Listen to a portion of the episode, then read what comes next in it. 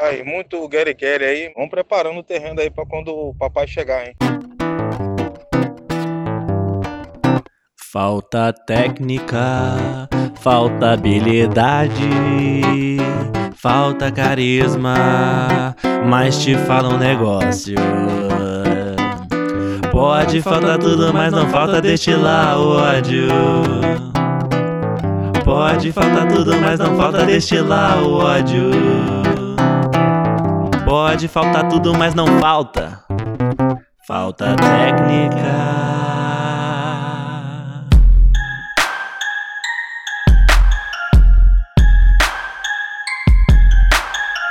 Começando mais um Falta Técnica, o programa especializado em basquete semiprofissional amador e relacionamentos duradouros, com discussões polêmicas, análises pouco fundamentadas, estatísticas adulteradas, opiniões tendenciosas e uma pacífica dose de ódio. Tudo isso com o timaço da falta de comunicação social. Tá feliz o bastante para você, Ravi? Você quer mais alegria? Nada a declarar. Que bom. Eu sou Gustavo Aldi, na armação, direção, edição e no descontrole emocional do programa. Por quê? Quando que eu me descontrolei? Acabou de aqui? ser provado aí. Toda hora, é, cara. Acabou de ser provado porque eu me descontrole emocional. Reclamando igual um maluco, ah, babando, ódio, descontrole total. Quando a gente lida com amador, é isso, cara. A gente perde a paciência. E na zona morta da vida, o George W. Bush. Ai, que escroto. O poeta das vitórias e filósofo das derrotas, Alexandre Alvarenga. Saudações a todos os ouvintes, todo o povo que ama esse esporte tão querido. Prazer mais uma vez estar aqui presente nesse programa que é cada vez mais sucesso de audiência e não para de ter seguidores e haters e é muita felicidade estar aqui. Muito obrigado. Que bom, não temos frase do dia hoje. Tem, tem frase do dia. Como que não tem frase do dia? Tema tão importante merece sim uma frase do dia. E uma frase que vai falar do que a gente vai debater aqui hoje também. Na verdade, do que a gente vai debater, não. Vai falar muito sobre o nosso convidado hoje. Abre aspas aí para essa linda frase que eu inventei. Não existe um caminho para a paz. A paz é o caminho. Fecha aspas. Bonito. Boa. Parabéns. É lindo, cara. É bonito pra caramba mesmo. E no Garrafão da Folia, o mestre da arte de jogar de ressaca, peladeiro profissional e futuro prefeito de Salvador, professor Fábio Elcroque Ravi. Saudações aí, meus ouvintes, os fãs e haters e todos que acompanham nosso programa aí. Satisfação estar de novo aqui participando, né? Mais um convite permitido pelos, pelos dois aí. Espero que possa continuar mais vezes. Não, e que mané convite é isso, É, cara? mó Todo dia é isso. Ah, me convidaram. É. Te convidaram o quê? É, tu já tá é trabalhando personagem. aqui. Inclusive, já tá na hora de você assumir mais responsabilidades nesse programa. É, ele quer fugir da responsabilidade, ele fica dizendo que é Posso convidado pra não fazer mais dica nada. do dia? Ah, Se fingindo pode- de humildão. Isso, depois, Posso depois de tomar a dica do- denúncia, pode. Marcílio, você tá vendo o que, que eu passo nesse programa, né? Tá A gente nem porque eu- apresentou o Marcílio, você tá dando spoiler Não já. tem problema nenhum. Aqui é programa verdade. A dica do dia hoje é um documentário chamado Hooker 50, né? Que é sobre aquela famosa quadra eh, no Harlem, né? Que Joguei muito 50 lá, anos. joguei muito lá. Celebrou 50 anos do programa esportivo, né? E fez várias crianças que saíram da, da- das ruas, da, da criminalidade, né? Eu fui uma delas. Que é educação baseada no esporte, né? E ela ganhou esse nome por causa do responsável pelo projeto chamado Holcomb Hooker. É um filme muito interessante e recomendo. É por isso que a gente tem que separar os áudios, porque o Alexandre não para de falar, né? Então Pois ele fica é, interrompendo toda hora. Aí o que que Pois é. acontece? Na hora da edição, eu simplesmente tiro a voz dele, aí fica só o Ravi falando, porque se deixar, é o Alexandre uma hora falando. Não é possível. Não, eu não interrompi, eu só dei informação aqui. Aham, mas ninguém vai ouvir, porque eu vou te Pois ter é. tirado já. Pode. Ravi, tem frase do dia pra rivalizar com a do Alexandre? Fala aí agora, fala aí. A frase do dia é o seguinte: abre aspas. Para chegar ao topo, o importante é começar. Fecha aspas. Pô, pelo menos você lembrou de fechar aspas, parabéns. É, porque a frase foi fraca. É pra rivalizar, entendeu? E é frase de biscoito chinês. E na construção da paz, o Mahatma Gandhi das quadras, o peacemaker de vestiário, o engenheiro da harmonia e o pingo de amor no oceano de ódio, Marcílio, The Nobel Prize Santana Jr. Bom, primeiro agradecer aí ao Audi, Alexandre, Ravi pelo convite, uma satisfação e dar saudações aí para todo o público, os peladeiros, os fãs do programa, que que só só está crescendo, segundo as estatísticas do, do Alexandre. Fico feliz com, com essa característica aí da paz. É, eu não sei da onde tiraram e da onde inventaram, mas, mas vamos em frente. Ainda bem que vocês não me conheceram antes em outros esportes, né? Olha aí, revelações, hein? Bom, é então aqui é o momento de você se abrir com a gente, né? Re revelar, revelar a verdade. É, que na, na verdade eu, eu comecei no basquete lá na, final da década de 90 e lá era bem viciado em basquete, gostava de acompanhar, mas não lembro agora o porquê. A última vez que eu joguei foi 2002 e desde lá eu, eu perdi a vontade e nunca mais joguei. Fui pro futebol, depois pratiquei bastante judô também. E ano passado eu me mudei para o Rio e uma das, das minhas caminhadas, corridas né, pelo aterro, vi um grupo de pessoas jogando basquete e aquilo me lembrou os velhos tempos e me deu vontade de voltar. Mas aí é, a gente vai ficando um pouco velho e vai ficando sem graça né, de chegar, se entrosar. E aí, coincidentemente, no trabalho, fiquei sabendo de um grupo que, que jogava domingo, mas mas eles iam muito cedo. E aí eu comecei aí, era o único grupo que tinha. E depois o, o vício voltou, né, pelo basquete. E aí eu comecei a jogar lá com o pessoal da quadra do lado, que jogava aos domingos também. E um belo dia, uma pessoa que era lá do, do Pará, né, onde eu morava antes, estava coincidentemente jogando também lá a trinca e convidou para ir na outra quadra. Eu fui, joguei a primeira vez, depois comecei a me entrosar com, com o pessoal, perguntando como é que era o esquema, falando, ah, só chegar, marcar aí a, a vez fora e jogar. E aí foi quando eu comecei a jogar com, com a galera aí na pelada. Não, mas olha só, a gente vai entrar em detalhes depois. Agora, tu disse que não morava no Rio, mas morava no Pará, isso? Aí veio pra cá pra trabalhar? Isso. E você é da onde mesmo, Marcelo? Vida é meio nômade, né? Eu sou, eu sou de Minas, na verdade. Eu fui pro Pará bem jovem, é, o meu pai foi a trabalho, né? E morei lá praticamente a vida inteira. Passei um tempo fora, é, em São Paulo, durante o período de faculdade. Depois acabei retornando pro Pará. E somente ano passado, que início do ano, que eu me mudei pro Rio a trabalho. Mas você trabalha com o quê? Trabalho com engenharia, indústria de óleo e gás. Shake do petróleo. Um verdadeiro engenheiro, não sei se vocês entenderam. Agora, o o pessoal de, de pesquisa aqui da nosso departamento de pesquisa, eles, claro, fizeram ali toda uma, uma investigação sobre o seu perfil. O nome disso é stalking. Isso. Foram ali nas suas redes sociais, tentaram abriram sua correspondência né, ali na caixa de correio. Não é mesmo? E é. a galera falou, né? Colocaram aí o Mahatma Gandhi das quadras, o Peacemaker, o Nobel Prize, associando você a essa identidade de paz, a esse conceito tão bonito, tão harmônico. E aí você revela logo no começo que não é bem assim, que você era o bandido da quadra, que história é essa? Ou então jogava futebol, jogava outro esporte, era um cara mais nervoso, porque o que a gente conhece ali é um Marcelo mais tranquilo ali, dosado, é, harmônico, love equilibrado, love and peace, um pingo pingo de amor no oceano de ódio, a verdade é essa, né? Numa pelada que se destila muito ódio. Explica isso pra gente aí, Marcelo. Na verdade, é... acabo sendo muito competitivo, né? Gosto muito sempre de buscar vitória. Em outros momentos, né, do basquete lá atrás e no futebol, a qualidade técnica comparado com as pessoas acaba sendo diferente, então você consegue buscar mais. Ali no basquete eu tenho que ficar mais calmo, porque não adianta eu, eu me estressar, a qualidade técnica não se exalta, né, para tentar fazer algo, algo melhor. Então eu não posso reclamar de alguém se eu não vou fazer algo melhor também, né? Ah, mas tem tanta gente na pelada que devia pensar igual você. Pois é. Isso aí é um bom exemplo para alguns aí da pelada. Eu pensei no Ravi quando ele falou, pô, eu gostava, ah, eu gostava daí, de ganhar. Eu falei, é isso que você precisa, cara. Precisa mais de,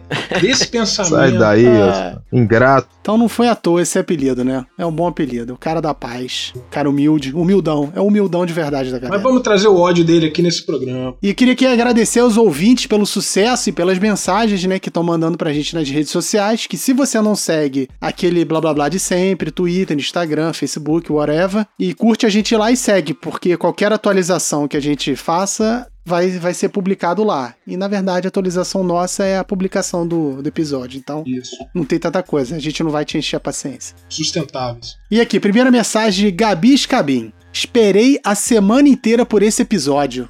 Ponto de exclamação. Muito fofo. Pô, Gostei. não, Boa. foi uma das Obrigado, primeiras Gabi. a curtir Boa, lá Gabi. logo que sol- soltou o episódio, tá? Esse é o fã, Grande- essa é fã de verdade. Grande fã do aqui. Falta Técnica. Obrigado, Gabi. Obrigado, Gabi. Acho que isso mostra a evolução do falta técnica, né? Com certeza, Verdade. pô. Não, só o fato da gente estar com mensagens de verdade já é um- uma evolução mora aqui. É verdade. São pessoas, são pessoas de verdade, de verdade, mandando comentar. de verdade. É, sem a gente implorar ou falsificar nada. É isso aí. Pois é, esse sinal de autênticas, sucesso. inclusive. Grande fã. E temos Autênticos. hater também. Tem, a gente é cheio de hater também, então sucesso total. Luiz Felipe agradece pela participação, avalia que o programa foi excelente e promete que nunca mais vai deixar de escutar. Aqui é compromisso. Obrigado, Luiz. Então foi Boa, preciso. A gente vai ter que é, é, convidar aqui para participar todas as pessoas que a gente quer que virem ouvintes de verdade. né? Isso. Que só assim para elas ouvirem a gente constantemente. É uma grande estratégia de marketing É. e de caça likes. Gostei da participação do Luiz aí. Achei bo- boa. Foi bom, foi bom, eu também gostei. Ele falou pouco. Canalha. RP3 disse que faltou falar de rivalidades do mesmo time nos profissionais, verdade. Kolbichek, Pet Capetinha, Magic Paulo e Hortência, Croácia e Iugoslávia, e que o Ravi é inimigo da fauna. Tartaruga, boi, coelho. Isso é verdade também. A gente descobriu no episódio é passado. verdade. Todos os rivais dele vêm É. da fauna brasileira. Realmente, a gente teve várias rivalidades que não foram faladas, né? Mas também não dava pra falar de todo mundo e o Alexandre, ele falava muito de uma coisa só, aí não deu tempo de abordar outros assuntos também e outros pontos como esse. E Tomás Matoso, Tomás Matoso diz o seguinte: excelente falta técnica, melhor shot clock da história. Parabéns, Borá, você tá vencendo o Morto Run. 20 programas, 20 vezes citado como morto em quadra. Mas vou deixar minha crítica porque o programa não foi perfeito, porque vocês passaram panos quentes na rivalidade Alexandre e Ravi. Ah, Tomás Matoso agora. que nada, cara. Alexandre. Alexandre Scott não é rival, não, cara. Ele é parceiro, pô. Meu carregador de piano. É, pô, não pode ser rival. O cara mora no coração. Ele andou meio rebelde aí uns tempos aí, mas. É, cara, não tem isso aqui não. Eu carrego o Dr. Ravia desde a primeira vez que eu encontrei ele na quadra ali, um menino, não conseguia nem arremessar direito. É, trouxe Olha ele pra hater. pelada, ensinei, mostrei pra ele como é que jogava, ele aprendeu e hoje é esse sucesso aí, um cara que tá aí, né? Ah, Não, eu ia falar um negócio aqui, mas não pode, ia ser censurado. Pablo diz que o áudio está visivelmente enferrujado desde que voltou à pelada, pegando muito menos rebote que antes. Ainda bem que não tava no meu time. Isso aí foi uma Isso é mentira. denúncia, hein? Porque eu fui lá no aterro, não Que joguei. isso, isso aí é denúncia, na verdade. Não, ele mandou isso aí pra dar uma zoadinha, pra fingir que eu tava jogando, que ele quer, ele tá precisando, né, tive- de adeptos. Eu tive a mesma, eu tive a mesma dúvida do Ravi aí. Eu fiquei, fiquei surpreso agora com essa notícia, viu? Pois é, mas não, não é verdade não. Não joguei, não me misturo com essa galera arrombada aí que tá jogando e não deveria estar jogando ainda. Ele tá carente. Tá carente, tá precisando de pessoas do lado dele pra jogar, né? Porque lá tem mó galera que ninguém nunca. É assim, é uma nova pelada. Não é, ó, o que o Pablo tá jogando aos domingos, o Pablo e companhia, não é a pelada domingueira nossa. Não é, é uma outra pelada lá. Não é nem na mesma quadra que a gente. Ah. Então, ele deve estar com saudade, né, de jogar com a galera que ele jogava antes. E a galera da Bahia, Ravia? Então, temos mensagens aqui do Antônio Oliveira, que inclusive se comprometeu a participar de um programa aí. A gente vai agendar e vai entrar em contato com o nosso, com o nosso setor aí, né, para poder com o estagiário para poder falar com ele. Mandar uma mensagem também para um abraço para Verena Hora, que diz que sempre tá acompanhando os programas, que tá achando bem divertido. E pra galera do Basqueteiros de Fé, é um grupo que tem aqui do basquete e começou também a ouvir aí o programa da gente. E ninguém da NBA seguiu o Falta Técnica, mas nós estamos com 63 seguidores no Instagram. Olha aí, que avanço. Não, é isso aí. Como é que tá a estatística? Evoluiu? Das, tá evoluindo toda semana a semana? Tá crescendo. Não, vou te falar que tá Crescendo. crescendo. e hoje foi uma explosão aí de emoções. Muita gente começou a seguir a gente agora, mais ou menos uma hora pra gente começar a gravar. Então queria mandar um abraço aqui o pessoal que segue a gente. Abraço e um beijo, o pessoal que segue a gente lá no Instagram. 63 seguidores, em especial aí a Luanda Sodré, o Luiz Henrique Maradona, o Matias Astua, o João Paulo Cartola, Subcomandante Marco, E o Dom Sorgini. Todo mundo seguindo a gente no Insta e também no Spotify. Também mandar um abraço pra galera que tá curtindo aí as nossas publicações, como o é nosso eterno André Feijão, o Luiz Renan Soares, a Joelma Martins, o Vinícius, o Iago, a Carol, o Dufran e também o Danilo, nosso querido martelinho de ouro. Um grande abraço e muito obrigado a todos vocês. Mandar um beijo especial aí pra minha filha, Luanda Sodré, que tá seguindo a gente aí. Beijo, filha, te amo. Olha aí, tá vendo? Boa. A Helena não segue a gente. Falei. Ah, e com esse comentário infame do Alexandre, a gente pula agora pro giro de notícias. Giro de notícias. Notícias quentes essa semana, e aí já começa logo com Houston fora dos playoffs, sendo eliminado pelo Lakers, e Mike do, do Antônio, né? O Mike do Antônio, técnico do Houston, fora, parece que não vai voltar, se especula aí entre Filadélfia e Indiana, mas a verdade é que não deu mais um ano, depois, eu acredito, quatro anos ali, não nem batendo na trave, né? Não chegou nem perto de bater na trave, dando adeus aí ao time do É, Houston. ano passado, né? É. Ano passado ainda chegou na final, mas assim, é, não chega a ser novidade, né? Esse estilo do, do Houston acho que não empolga, não. É, rolou um boato aí que foi um- uma intriga com Westbrook, com Harden, mas os dois saíram é, em manifestação falando que não tem nada a ver, gostaram muito de jogar com ele, respeitam ele, que é uma decisão exclusiva dele, que ele não quer voltar para o Houston Rockets. Bom, tivemos essa semana também o anúncio da aposentadoria de Leandrinho, que encerrou de vez aí sua atuação em quadras, mas é, por outro lado foi nomeado ali o Player Mentor Coach, né, um tipo de mentor, de técnico mentor aí de jogadores é, novos pelo Golden State Warriors e vai fazer parte agora do, do staff do Steve Kerr. Então legal aí vendo mais um brasileiro campeoníssimo na NBA e agora também trabalhando ali no staff da liga. Quantos anos que ele tinha? É, Que eu não sei se tô perdido no tempo, mas eu achava que ele era novo ainda, né? O Leandrinho. Novo ele é, eu acredito que ele deva ter, ter 7 anos, se não me engano. Novo pra você.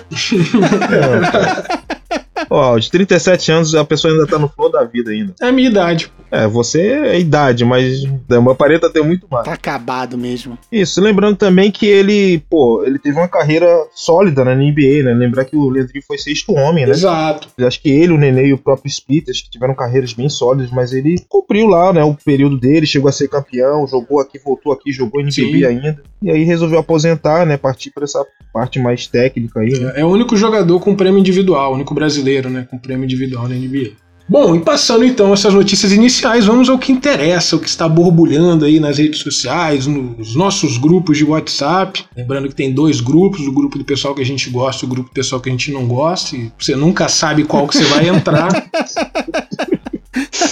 Né? Então, falar das finais de conferência, né? Que agora tivemos aí as séries definidas, um, grandes séries, umas surras também, por um lado, mas grandes séries do outro, e aí chegamos a Boston e Miami do Leste, uma série muito técnica, muito boa, os dois times jogando basquete muito bom, e do outro lado, o Lakers. E eu tinha até colocado Clippers ontem, quando eu tava fazendo aqui a notícia, eu falei, ah, vai dar Clippers, mas surpreendentemente o Denvão da Massa derrotou e deu uma surra no Clippers no segundo, no segundo tempo, no último quarto, garantindo aí essa final com o Lakers. E aí eu pergunto aí pra vocês, pro nosso convidado, né, o que, que vocês estão achando aí, o que, que, vai, que, que vai dar, o que, que vocês acham aí do primeiro jogo que aconteceu, do último jogo entre Clippers e Denver também, que foi um jogaço ontem à noite. Eu acho que a final vai ser Boston contra Lakers, por causa do videogame. Olha aí. Tudo a ver, tudo a ver. O que, que tem a ver o videogame, cara? Eu acompanhei muito basquete aos anos 2000. Depois eu parei de acompanhar e eu Olha aí. agora esse ano. Principalmente agora com, com esse retorno aí na bolha. O Denver era um time que eu. Eu nunca dava muita atenção porque ele nunca, nunca brilhou os olhos, né? Mas acompanhando agora esses playoffs, é, eu fiquei, fiquei surpreso. É o time que não, não desistiu, jogou, lutou até o final em todos os jogos contra o Clippers e apesar de achar que o Lakers individualmente tem mais qualidade, mas eu tô torcendo pro, pro Denver. E quero destacar lá a qualidade e a inteligência daquele pivô, o Yo- Jokic. Jokic, né? Os jogos que eu vi, eu fiquei impressionado, que é difícil você ver um pivô com toda a as os passes, assistências que ele tá dando, né? Eu fiquei e a- além da, da assertividade dos É, arremessos. não, uma visão de quadra muito parecida com a minha. Eu realmente também gosto muito de ver o Jokic jogando. Ai, meu Deus. Sai daí, cara. Então, Aqui é o, o falta técnica é democrático, a gente deixa falar o que quiser. Não, ontem ele deu umas três assistências que, pelo amor de Deus, desconcertou a defesa do Clippers. Não, e o que eu quero ressaltar é o seguinte: a gente tava numa expectativa muito grande, né, de quando teria a volta, né, do basquete e tal, e se realmente iriam voltar, né, naquele nível. Os jogos têm sido de, pô, de excelente nível, muito bons mesmo. E uma, é, assim, as séries foram surpreendentes, né? Acredito que, embora cada um fez a previsão aí, todo mundo esperava, por exemplo, um Bucks, né? Que fez uma, uma das melhores campanhas, se não foi a melhor campanha da NBA na final. E o próprio Clippers, né? Que foi superado aí pelo Denver, mas né, principalmente depois de estar 3 a 1 também numa final, né? tá- Já esperava aí uma, uma final Lakers e, e Clippers, né? O clássico de, de LA, né? E tá dando um prognóstico totalmente diferente. Mas assim, pro lado do, do leste, o Miami tem sido um time que surpreendeu muito, principalmente com as trocas que fez, Deu uma né? surra no, no, no Milwaukee, né? E agora acho que essa série vai ser bem equilibrada, né? Teve o primeiro jogo e tal. E do outro lado tem uma expectativa muito grande, né? O Lakers, embora seja favorito, pelo que tá jogando o Denver, eu acho que a série não, não vai ser fácil, não. E o Denver vem com.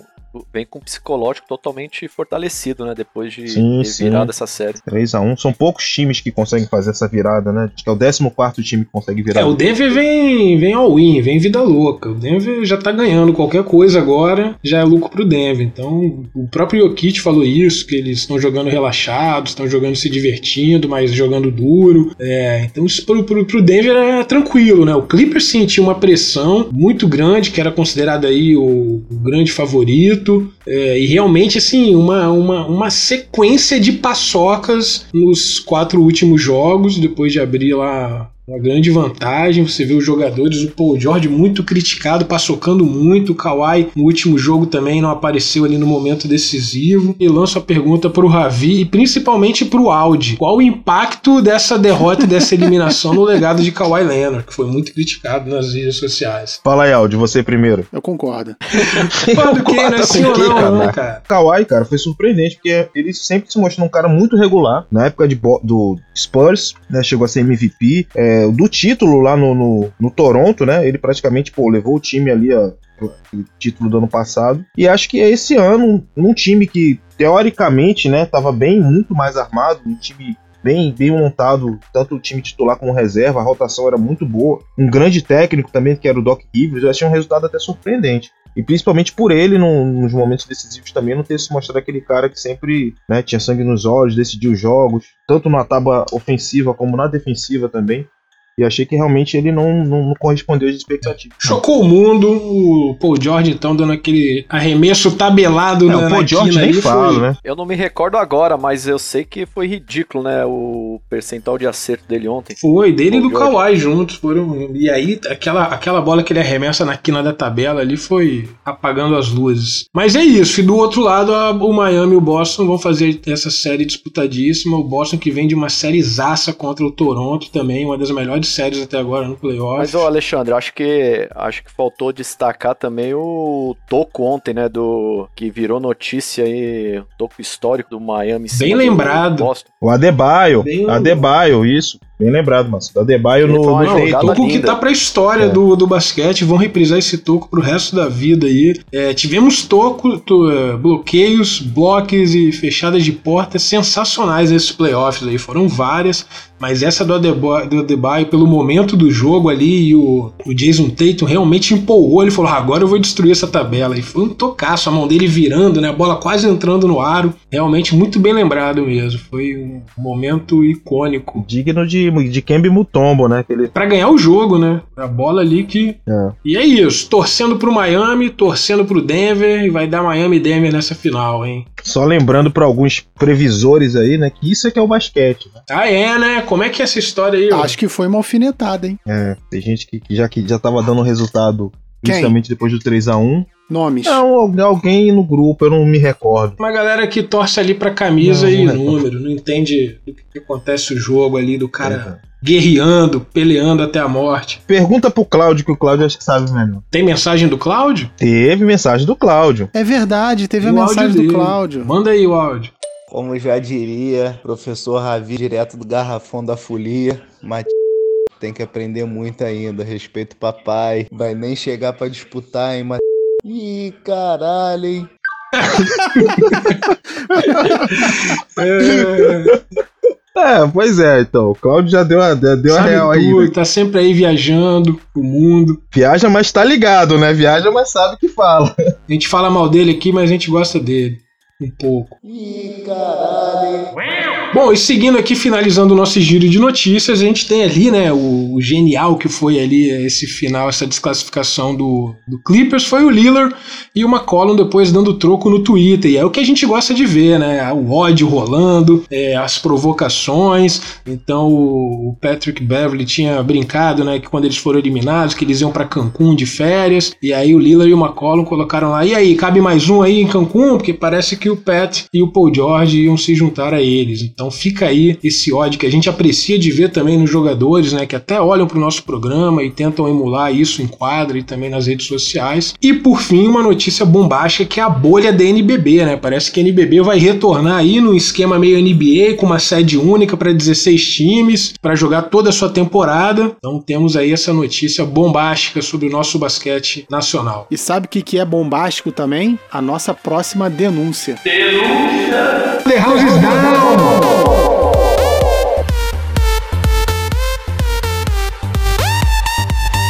Bom, a denúncia de hoje é uma denúncia que veio lá do nosso grupo de WhatsApp, de um dos grupos de WhatsApp, né? Eu recebi a informação da produção que são três grupos agora. É... E uma notícia em que o... eu não entendi mesmo se é uma denúncia, mas vamos ver aqui. O seu Luiz, nosso querido seu Luiz, rei do mate, melhor mate do mundo, ignorando o Pablo, que foi em direção dele com o dinheiro na mão e a boca salivando de sede, né? Pedindo ali um mate, na verdade ele compra dois.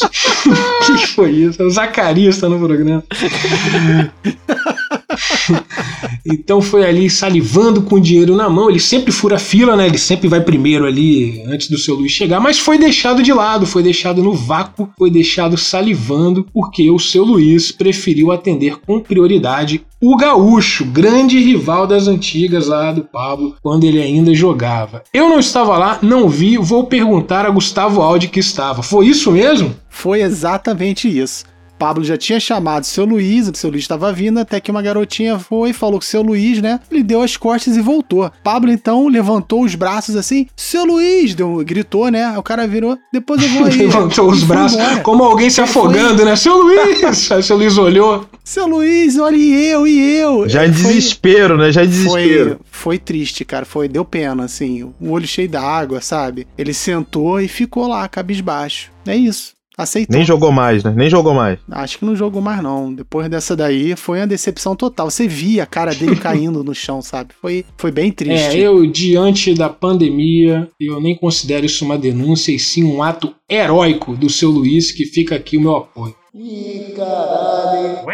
Tema do dia, a primeira vez. Qual a ideia? É falar sobre a primeira vez de uma pessoa numa pelada, né? O começo da atividade. É uma pelada já formada, vai chegar um novato e vai tentar jogar. Isso envolve várias coisas, né? Aceitação e coragem. Chegar numa nova pelada é sempre um, um desafio, né? É, normalmente você. A não ser que você seja convidado em alguns momentos assim. mas Quando você não é, você tá chegando ali, não conhece ninguém, tem sempre aquela desconfiança, né? É, de como é o seu jogo, né? Tipo, normalmente ninguém lhe conhece, então fica meio assim saber se bota, não bota. Você fica sem saber se vai jogar na próxima. Bora, abrir minha gelada aqui, falta técnica voando baixo. Já começou? Já que você quer acrescentar alguma coisa sobre o tema do dia? Tema muito bonito. Tema, na verdade, a sugestão veio de outro setor. Inclusive, acho que esse outro setor deveria explicar o que, que ele viu de tanta beleza nesse tema. Mas um tema interessante, um tema que vem falar aí dessa primeira vez, né? Do início desse relacionamento tão bonito que é quando você adota uma pelada. Então a gente vai falar um pouco de interação social, da interação social dentro desse esporte que é coletivo, né? Porque se fosse uma corrida, a gente não precisava dessa primeira vez. Você vai lá e corre, você vai lá e nada. No basquete, não. Tem todo esse relacionamento que essa que se inicia ali, com flerte, um namoro, e daqui a pouco vira quase um casamento. Não, realmente, a ideia de falar sobre isso, na verdade, veio porque a gente queria convidar o Marcílio, né? E como ele foi, acho que, o- um dos últimos a entrarem na nossa pelada, eu achei interessante. É um tema bom pra tratar com ele. Marcílio, você meio que já começou a falar como é que foi. Então, vamos tentar agora detalhar um pouco sobre essa. Pelo menos as primeiras impressões que você teve quando você começou a. É, o primeiro dia, como é que foi? Você disse que tava correndo, viu uma galera ruim jogando, aí deve ter pensado, pô, se esses caras estão jogando assim, é tranquilo. Não, pra ser sincero, é... não foi no mesmo dia, né? Eu comecei a correr e como eu vi as quatro. Não, não conhecia o aterro, né? E meu início no Rio, dando umas corridas, vi uma galera jogando e começou aquilo despertar o... a vontade, né? As lembranças do, do passado. Eu tava praticamente 17 anos sem, Caramba. jogar basquete. E aí, eu, conversando no trabalho, descobri que tinha uma turma que jogava lá domingo de manhã, mas era muito cedo, os caras começavam umas 7 da manhã, então eu ia, Porra. eu ia já chegava no final, né? É o que? Os chineses? Isso, eles mesmos. Olha aí, cara, tu Ah, jogava lá tem com japonês, chineses. Que chinês. Joguei algumas vezes e aí depois, depois de umas duas vezes, é, eu fiquei com vontade de ficar mais. Aí comecei a jogar trinca lá com o pessoal. E sempre olhava a turma lá do lado, né, da, da pelada, jogando e falava, puta, ali é, ali é nível profissional, porque tinha cara que ia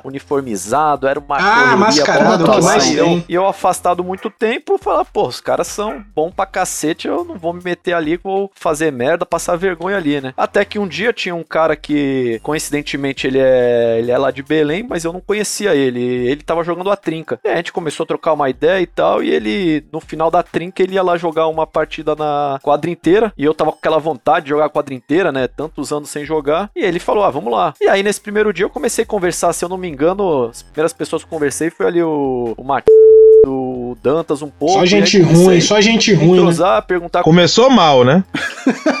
é, depois eu descobri que não, não, não foi um bom início. Não, mas né? aí, pegando um gancho nessa informação, Ah, eu queria te perguntar. Você tava ali jogando com os chineses, aí você viu a gente jogando ali depois da pelada deles. E aí, como é que é pra você que tava ali de fora, não conhecia ninguém, já tinha olhado um pouco a nossa pelada? O que, que você já tinha olhado assim? O que? Essa galera é gente boa, então esses caras são chato pra caramba, falam muito, porque a galera ali gosta de falar, né? A gente tem ali uns haters. Qual foi essa impressão que você teve? Então, a galera parece ser gente boa, então não, só tem Mushiba aqui, eu vou, vou reinar soberano. Ah, então, o primeiro dia, como eu acabei conversando um pouco mais com o Martin e o Dantas, tive, tive uma boa impressão. Eles até que acolheram bem e não. Algumas pessoas não. Não se aproximaram no início, né? Até que é normal. E aí, na primeira vez, eu, tantos anos sem jogar a quadra inteira, me senti ali meio, meio perdido. Na segunda, terceira vez, eu já vi que a impressão que eu tinha era diferente, que eu achava que era um nível profissional, todo mundo bom. Aí vi que ali tinha um ou dois que eram bons. Aí viu o mas- Aí viu a realidade, né, o Marcinho? moral, É, aí-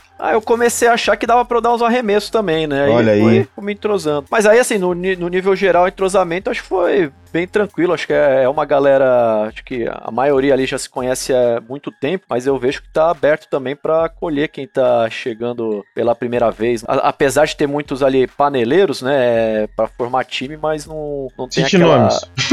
Cite- Ah, ali tem. O cara que me acolheu é, é um que gosta de uma panela, né? Já foi citado várias vezes no programa. Começa com M? É, o Martin, ele gosta ali de. Ah, cara, vamos fazer parar de uma- falar o nome dele, porque me dá trabalho depois ter que ficar botando pia, botando gemidão. Ih, caralho.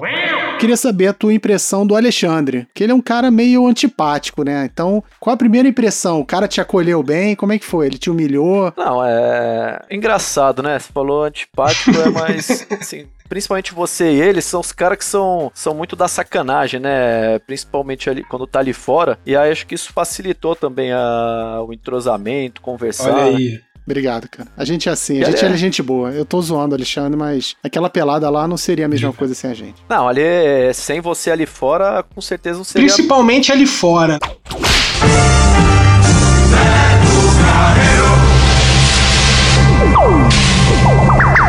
Ele joga muito bem ali fora, ali no banco, cornetando, é a melhor posição dele. Cada um tem que conhecer o seu jogo. Esse é o meu. Entre a segunda e a terceira posição ali do banco, ele acaba se posicionando bem ali quando. Beleza. Agora tem uma coisa também engraçada em pelada, e aí vocês podem contar também o caso de vocês, que é aquela coisa de perguntar o nome, né? Nem todo mundo tem o nome perguntado quando joga a primeira, segunda vez, né? Não sei se foi o caso do Marcílio. Eu lembro que eu, eu, eu tenho essa prática de sempre perguntar o nome da pessoa, porque às vezes, não primeira vez, mas quando ela vai na segunda, na terceira, eu já pergunto ali, até pra dar um esporro bem dado, né? Direto ali, é sempre bom. Mas eu acho que tem essa questão também, né? Às vezes você. Eu já passei por isso, de chegar na pelada e você joga uma vez, duas, ninguém sabe seu nome, lá na terceira vão te perguntar, né? Vem cá, como é que você se chama? E muitas vezes você, inclusive, já tem até um apelido antes do pessoal saber seu nome, né? Não foi o seu caso. O seu caso, o Prêmio Nobel da Paz veio depois, a galera conheceu o seu nome. Mas teve isso também? Ou... Não. Cara, não, não lembro. Não lembro quem perguntou. Eu só lembro que depois de algumas vezes que eu comecei aí, aí que o, o Matheus começou a conversar pra incluir lá na. tirar foto lá, né? Pra incluir nas estatísticas. É mentira dele. Ele, ele usou essa desculpa pra É. tirar fotos de todo mundo. Que isso? Inteiro. Então.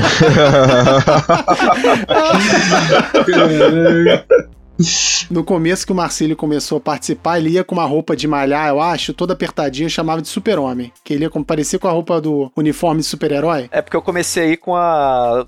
pra proteger até do sol, ia com uma blusa É, térmica.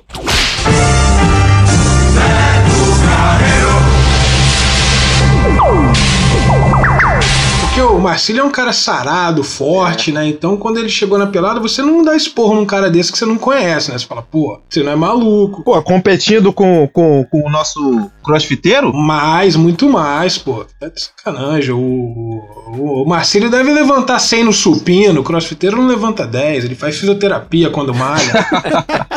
Denúncia, hein? Nossa, dele é glúteo Olha aí, hein? mas fazendo só um adendo do que o Alexandre falou aí, é, essa questão do nome, eu particularmente sempre pergunto quando o cara chega, né? Mas tem muito uma coisa que define se assim, se o cara joga bem, ninguém pergunta logo. Se joga mal, ninguém Ah, é, quer nem saber verdade. direito quem é o cara. É, se joga mal, a gente Então- tenta ignorar pra ver se desaparece, né?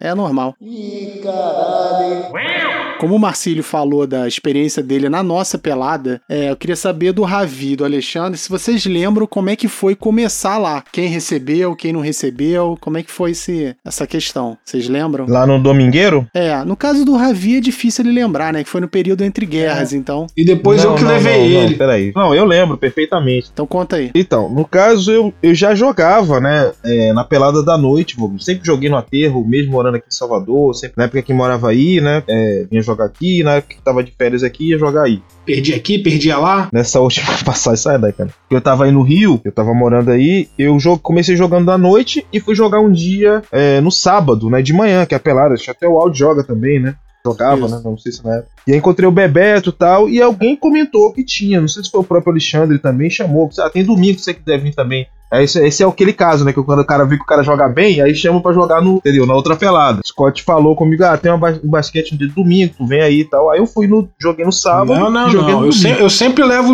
mais pereba do que eu. Nunca vou levar um cara que Não. joga mais que eu na pelada. Teve esse histórico aí com o seu primo lá e tudo, mas eu fui a exceção, né? Aí que começou essa história aí do Scott ser o meu fiel escudeiro. E aí chegando lá, assim, como praticamente, né? O único que eu acho que jogava pelado da noite era o Alexandre. Teve meio que assim no começo, algumas pessoas começaram também aquela coisa, saber como é que joga, passa a bola, vai jogar, não vai e tal. Tiveram aqueles haters naturais, né? Mas depois foi tudo se encaixando. E aí foi. A galera começou a ter- interagir mais e tal. E você, Alexandre, você lembra? Não? Que bom. Vamos seguir.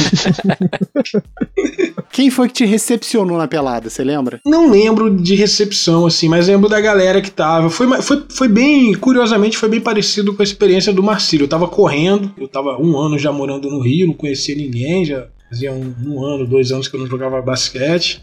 Fazia muito tempo assim, e aí eu fui correr lá no aterro, e era um sábado, inclusive, e vi a galera jogando. E pedi pra jogar, pedi ali de fora. Aí joguei tranquilo, na verdade, nem abri a caixa de ferramentas, nem mostrei todo o meu potencial pra não Nem assustar, e desistiu, eles né? gostaram, nem desisti nesse dia, fiquei até o final. E aí depois o pessoal, mas eu lembro que tava lá o Pablo, Danilo, Dantas, o Fábio, a galera que tá até naquela foto lá no grupo que botaram bem antiga, que o Dantas tá com a cadeira de praia, o Magneto na época. E aí o pessoal falou, pô, vem domingo aí que domingo a gente joga e domingo que é a pelada mesmo. Sábado a gente até joga, mas é domingo que é o dia. Aí eu comecei a jogar domingo, nunca mais parei, o resto é história. E só depois de um. Isso é interessante, só depois de uns três anos, uns três anos não, menos, um ano, dois anos, sei lá, é, que eu fui jogar pelada da noite. Que eu falei, ah, tu sabe, falaram que tinha uma pelada da noite, eu fui jogar terça e quinta. E aí eu fui até um pouco mais rejeitado, digamos assim. Eu acho que de noite a galera ela é mais fechada, a galera só ali que já já joga 20, 30 anos, terça e quinta de noite. E aí eu tive que suar a camisa para ser aceito na pelada e mas foi maneiro assim, essa experiência também de chegar um pouco com aquela rejeição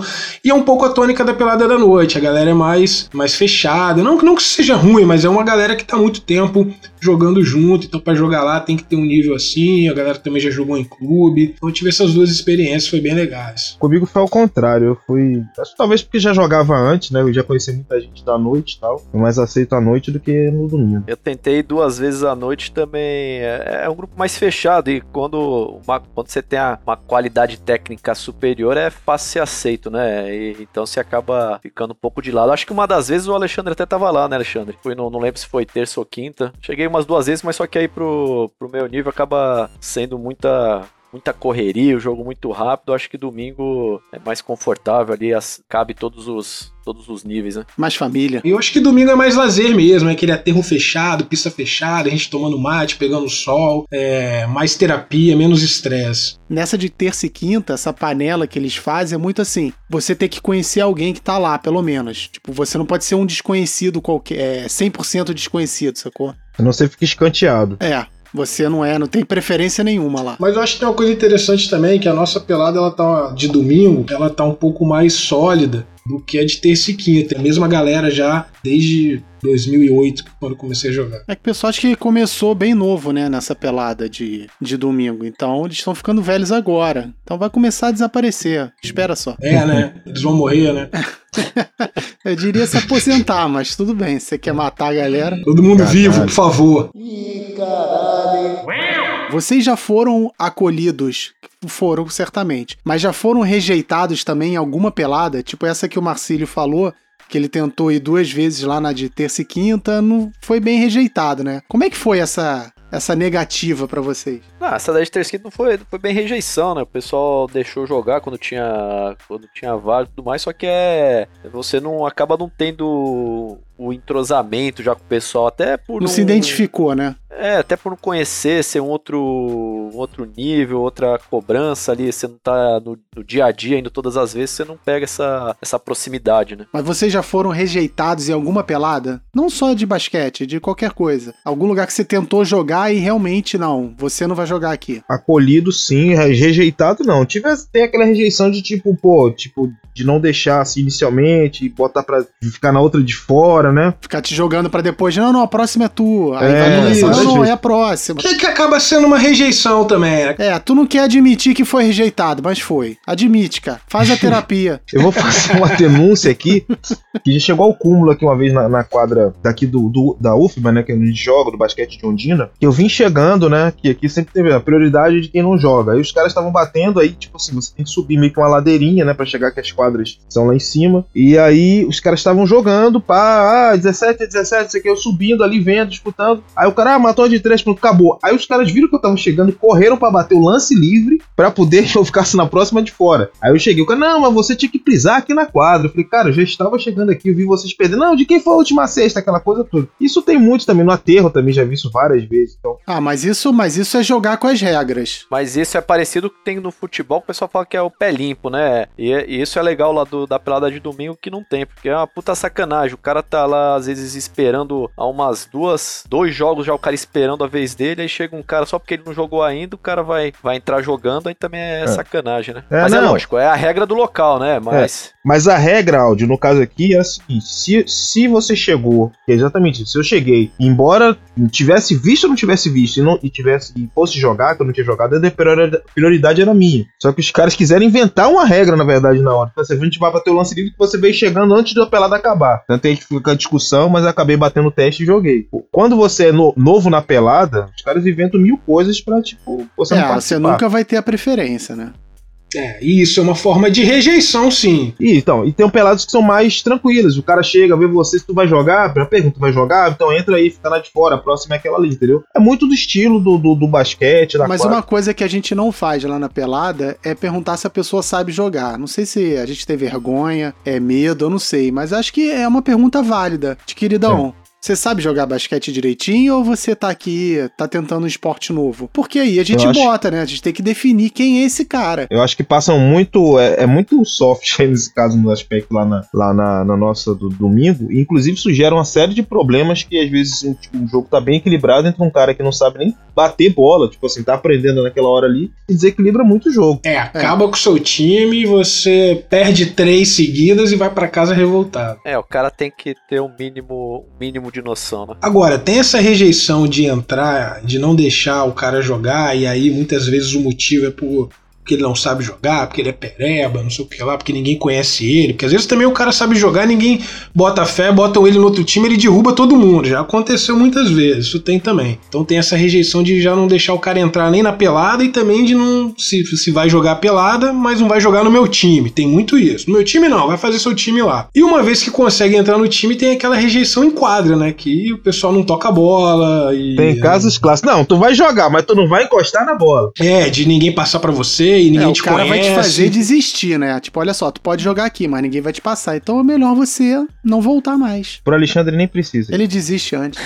eu só sofri rejeição assim. é, na verdade, não seria uma rejeição. Eu fui sendo enxotado pro lado porque eu era muito novo. E lá no aterro eu comecei a jogar com 10 anos, 10, 11 anos. E eu me aventurava na galera mais velha, né? Só que era molequinho, né? Não sabia jogar nada, mas eu ia. Aí sempre era jogado pra depois, mas uma hora ou outra eu entrava. Aí nisso eu fui me tornando um rosto conhecido, né? Então o pessoal meio que não deixava eu jogar porque provavelmente eu ia me machucar e depois porque eu não sabia, mas eu tava sempre lá. Então quando eu fui crescendo, foi mais fácil ser acolhido, né? Porque o pessoal já me conhecia, já via mais ou menos, mesmo eu não sendo da pelada de fato, já me conheciam. Foi mais fácil entrar em todas essas peladas lá do aterro, né? Tipo a de sábado, de domingo e até do à noite durante a semana. Ô, Aldi, você chegou a jogar a pelada do Chicão? Eu não sei, cara, eu não lembro. É exatamente na quadra onde a gente joga atualmente. E era também, acho que era domingo e tal. E foi uma das que eu fui acolhido. Era uma pelada que tinha um nível altíssimo. Foi quando eu comecei a aprender a jogar basquete. Cara, eu acho que eu não joguei na pelada dele, porque se tinha esse nível bom, eu era muito novo. Não, não- com, com certeza não iam deixar não, jogar. também. Porque eu ia me Eu jogava machucar. com 16 anos.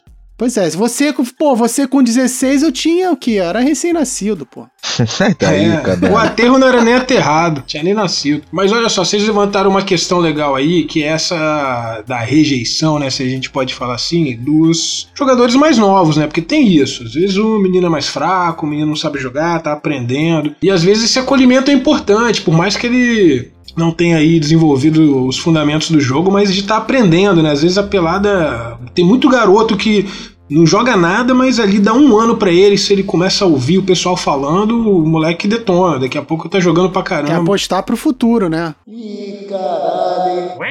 Como é que vocês definem os perfis da galera que tá lá, né? Porque é, você consegue identificar, né? O maluco que vai começar, se o cara sabe jogar, se não sabe, se fala muito, se o cara é quietinho, se for estrangeiro, né? É uma outra, uma outra abordagem, o turista. No, vamos, vamos, vamos puxar assim, no caso do Marcílio, eu encaixaria ele no perfil do tímido. Cara que fica na dele, não falava nada, ia lá, jogava o joguinho, humilde. É verdade, eu concordo. Assina aí.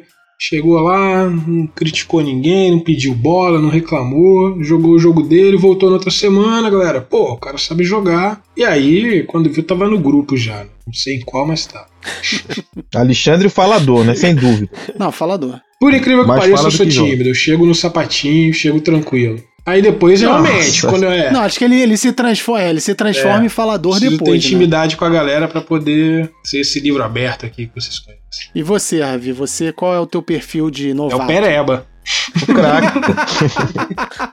Não, eu também chego muito na minha, assim, cara. Tipo, é, qualquer pelada, mesmo antes também, quando era futebol, eu chegava sempre procurando saber, né, conhecer, enturmar, saber quem, quem é quem, é, sem demonstrar muito, né? O Alexandre falou, tipo assim, o jogo, tal, tentando mais passar a bola, até ver, né, como é que é o jogo, e aí depois isso se soltando, né. Naturalmente é o que acontece com qualquer um, assim, quando não, não, não tem muita intimidade com a galera ali. Eu acho que quando. É. que nem aquele menino falou, né? O sei que lá, Einstein. Que tudo é relativo. Caraca, cara. Agora, assim, a pelada da gente é Mas bem só pra eclética, fechar tem esse tudo, pensamento. né?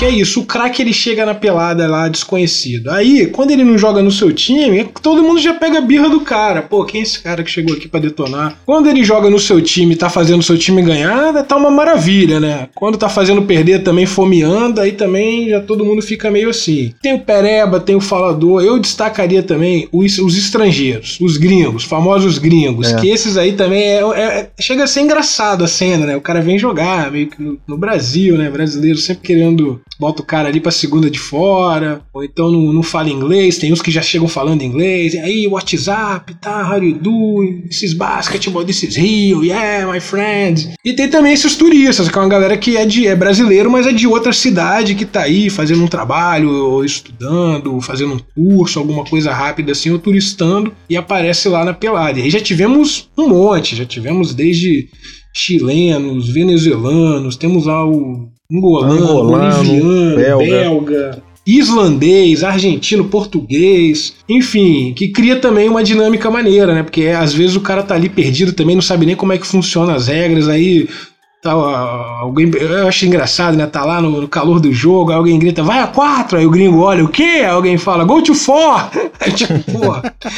E aí, tipo, é, tem, então tem um pouco isso também. Os chineses não, não jogaram com a gente, né? O Marcílio teve essa experiência de jogar com os chineses, mas ele, na verdade, foi ele também, o, digamos assim, o intruso, né? O que chegou ali numa pelada já formada. Como é que era a comunicação, o Marcelo, com ele? Ah, lá é tudo em inglês, até porque eles, é, na verdade, não é, não era em chinês, né? Ali tem muito, era muito japonês, tinha pessoal da Malásia, Olha, devia ter algum chinês, era é uma Ah, mistura do. E a gente pensa que é tudo igual, e aí eu fui descobrindo que não, não, né? Cada um tem. Às vezes dentro do próprio país eles têm também o- alguns dialetos. Sim, não, só o áudio que é Não, preconceituoso, não, acho que é não. tudo igual. Foram- eu fui apresentado a eles. Tanto que eu, eu, eu chego lá na pelada, eles já foram embora. Então eu nunca assisti eles jogando. Vocês que falaram que eram chineses. Normalmente eu me refiro a, a essa galera como os orientais, porque eu não sei de onde é. E eu sei que pode ofender. Se você chegar e falar que é, ah, não, esses chineses e o cara é japonês, vai se ofender. Aí eu falo oriental, que aí não Tem tem. que tomar cuidado, então melhor nem jogar pelada com eles, né? Ficar lá na nossa mesa de ocidentais, né? Segregado, que a gente consegue reconhecer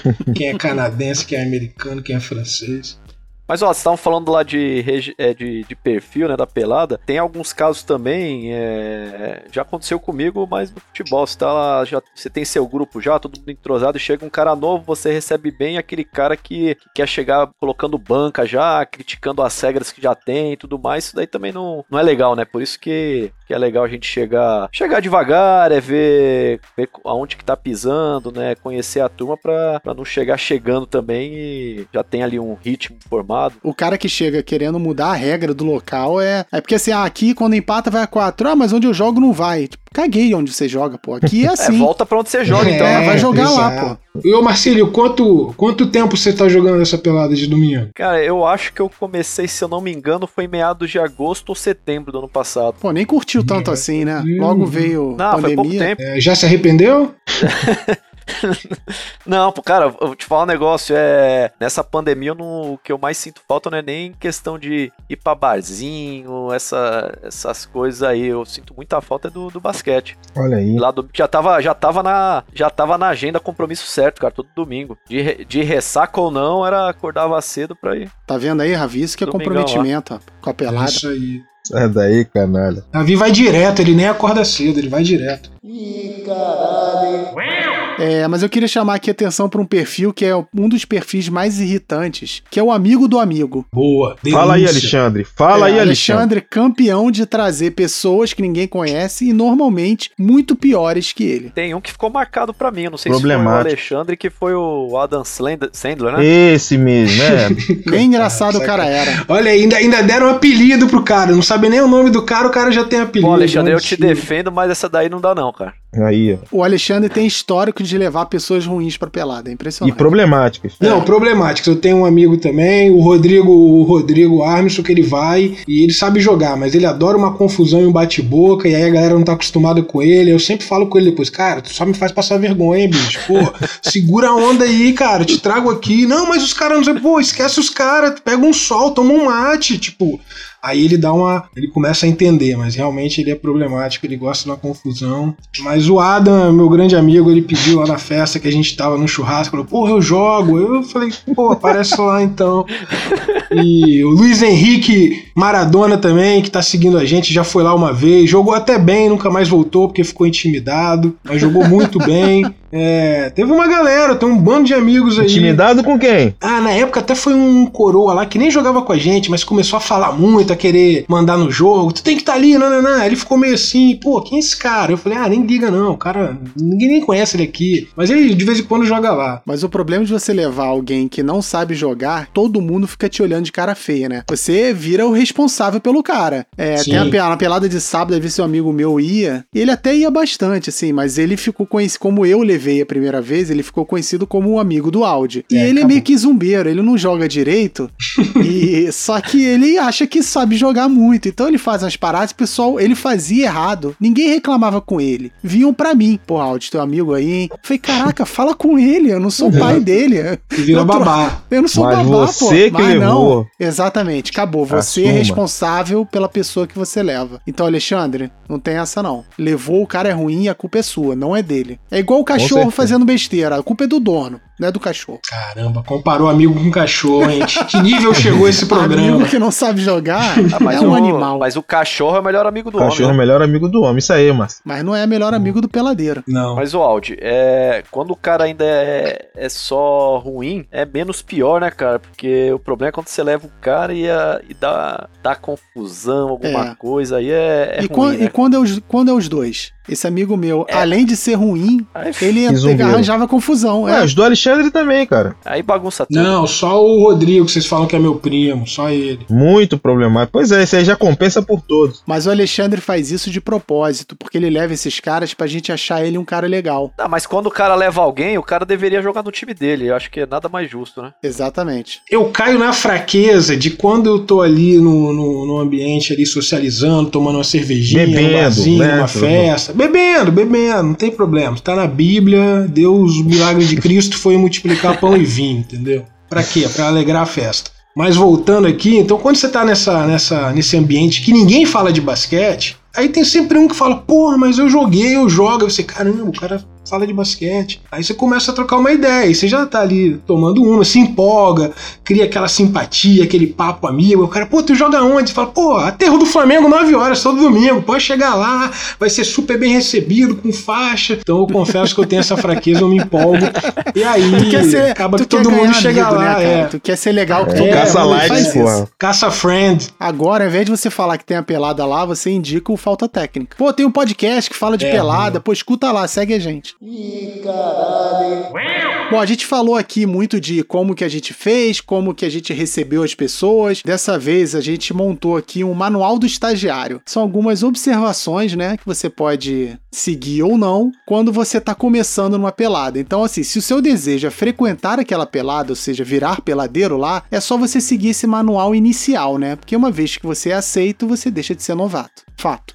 E se você não quiser virar peladeiro, você faz o que você quiser, e mas aí corre o risco de só jogar uma vez naquele lugar, né? Então é bom deixar claro que isso se aplica às primeiras partidas. Depois, você Sim. pode se tornar um babaca ou um cara cheio de vícios irritantes, como todos os outros peladeiros. Então, no começo, você finge que você é um cara legal, que você sabe jogar, que você passa a bola. Depois, você pode ir lá sustentar os seus vícios, que é o que todo, todo peladeiro faz. Então, eu numerei aqui algumas observações, Boa. aí vamos ver o que, que vocês acham. O Aldi, só lembrando que o Ravi depois vai traduzir esse manual para cinco línguas oficiais da ONU e vai colocar no PDF depois de uma revisão e vai estar disponível lá no nosso, Boa. nas nossas Excelente, redes obrigado, sociais. Ravi. Vamos lá. Item 1. Seja observador. Estude antes os peladeiros veteranos. Tente descobrir com quem falar, com quem a interação será melhor. Na verdade, você chega lá, ficar olhando, né? Você não chega, vou jogar, vou jogar. Não, chega, dá uma olhada, vê mais ou menos, estuda o local, vê um cara que você acha que vai dar pra conversar, porque É bem. É o famoso beijamão de cacique. isso, você vai né? não, mas não precisa pegar o cara que é o responsável, entre aspas, pela pelada. Mas é pelo menos alguém daquela pelada que é mais aberto a estrangeiros, né? A galera de fora. Por exemplo, no caso do, do Marcílio, como é que foi? Ele chegou falando com o que me surpreendeu com o Dantas. Como assim? O Dantas aberto? O Dantas simpático? O Dantas nunca sorriu na vida. Como é que ele recepcionou bem o Marcílio? Não, É um é fenômeno. Ainda espetou um ele. cacto de jardim, pô. Não, não espetou ele, é. Item 2. Ria das piadas. Mas não é pra gargalhar, porque aí você pode parecer um puxa-saco. Um leve sorriso é o suficiente e demonstra respeito e simpatia. É meio que pra você socializar, né? Concordo, inclusive acho que essa prática deve ser seguida aqui no Falta Técnica. 3. Não finge intimidade que não possui. Não chega chegando. Tipo, ah, conheço você. Não, tu não conhece ninguém. Então chega observando, dá uma risadinha da piada de um, faz um comentário aqui do outro tal, mas não chega, sou amigo de vocês há anos, porque não é. Item 4. Saiba que o uniforme de basquete não diz nada sobre o seu jogo. Muito menos apetrechos, né? Aquela galera que vai com óculos e vai com faixa e vai com protetor de cotovelo. Pelo contrário, dependendo do seu jogo, vão considerar uma fantasia, não um uniforme. Pois é, a galera carnavalesca aí, né? É, não é uma particularidade do basquete, né? Qualquer esporte, quando você vê aquela pessoa chegando toda fantasiada, seja. É unanimidade, né? Já acha que é máscara. Às Isso. vezes se surpreende, mas na maioria dos casos. Normalmente o cara que vai jogar basquete com roupa de basquete, roupa inteira, uniforme inteiro, camisa, short, é, pra mim é presepeiro. Mas fica aí o meu E preconceito. joga pouco. É. né? E joga pouco, presepeiro. Eu não teria coragem de uma camisa oficial e jogar na pelada, que aí algum engraçadinho dá um puxão, rasga, já foi uma grana preta, né? Item 5. Aparecer na pelada com uma bola boa em mãos é uma excelente barganha para quebrar o gelo e se mostrar prestativo. É como chegar com uísque em uma festa só com cerveja. Tipo, você tá lá com uma bola boa, pô, se a tua bola for escolhida para ser a do jogo, Você já tá dentro. pois é, já tá dentro, pelo menos, ou vai ser, as pessoas vão te recepcionar melhor. Já é visto com outros O olhos. famoso dono da É, bola. já é visto com outros olhos. Pelo menos tem a bola aí. ah, Tem uma bola aí, beleza. E você chega com a bola lá e tal. Pô, até o décimo. Vai jogar de qualquer jeito. E tem o macete, finge que Igual, vai não. embora durante o jogo, o pessoal, não, não, fica aí e tal, que aí vão fingir que são seus amigos. Aí você já, você já ganha bola. ponto. É, você já ganha ponto. É, e se você ficar, a galera vai falar, pô, o cara é gente boa, né? embora É, não, ficou. maneiro, Olha volta aí, tá vendo? Tudo, tudo é uma questão de atuação.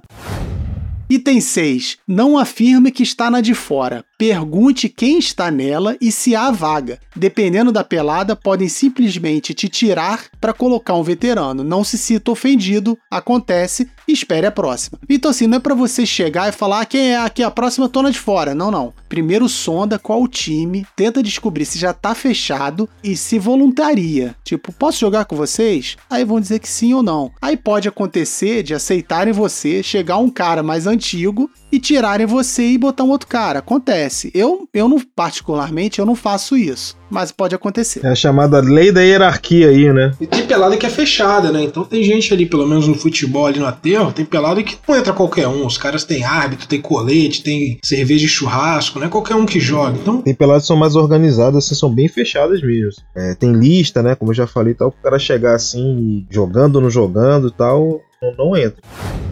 Aí vamos lá, você conseguiu entrar, vai jogar. Qual é o primeiro macete? Jogue mais na defesa. Boa parte dos peladeiros gosta de atacar, então a defesa perde adeptos, né? Fica um lugar mais vazio. Então é mais fácil você garantir o seu espaço onde tem pouco cacique. Querer pontuar é arriscado, a não ser que você realmente seja bom. Mas mesmo assim, corre o risco de te olharem torto, do tipo, quem esse cara tá pensando que é? Quer dizer, se você joga bem e tá num time, pode ser que o cara, os caras, os seus companheiros de time até gostem de você. Mas a galera do outro time vai ficar meio bolada. Então, joga na defesa, que é, um, que é uma área que o pessoal meio que deixa de lado, né? é, ganha corações ali, né? Quando você vê alguém que não precisa nem jogar muito bem no ataque, mas tá se esforçando na defesa, fala, ah, esse é o cara, isso aqui tem que estar no meu time sempre. É, isso realmente ajuda aí no acolhimento. E do outro lado, né? Aquele jogador lazy ali na defesa, preguiçoso, que não marca ninguém, e aí chega no ataque dá aquele pombo sem asa, aí realmente já quebra ali, já começa a rejeição dominar todo o ambiente. Aí vamos pro item 8, que no ataque, passe a bola. Só arremesse ou entre um garrafão caso esteja livre e não tenha mais ninguém na mesma situação. É melhor ser apresentado numa pelada com uma boa assistência, que demonstra visão de jogo e companheirismo, do que matar uma bola que um veterano poderia ter matado. Quer dizer, Se você pega a bola e mata, o cara que tá lá jogando contigo, que é das antigas, vai falar, pô, eu que tinha que ter matado essa bola, não esse maluco que nunca vem aqui, né? Então, nesses primeiros jogos, passa a bola. E aí, Marcílio? Marcílio é um Oi? cara, por exemplo, que ele ficou no começo, ele usou o item 7. Ele jogava mais na defesa, não, não tacava tanta bola no ataque, passava mais. É, eu até. é, é, faltava até um pouco de, de confiança no início, né? Tempo e também pra. Você chega lá, vai ficar chutando, errando. Aí acontece isso mesmo que o manual está corretíssimo. Você começa a rejeição daí. Boa. Aí com o tempo. Mas Marcílio tá.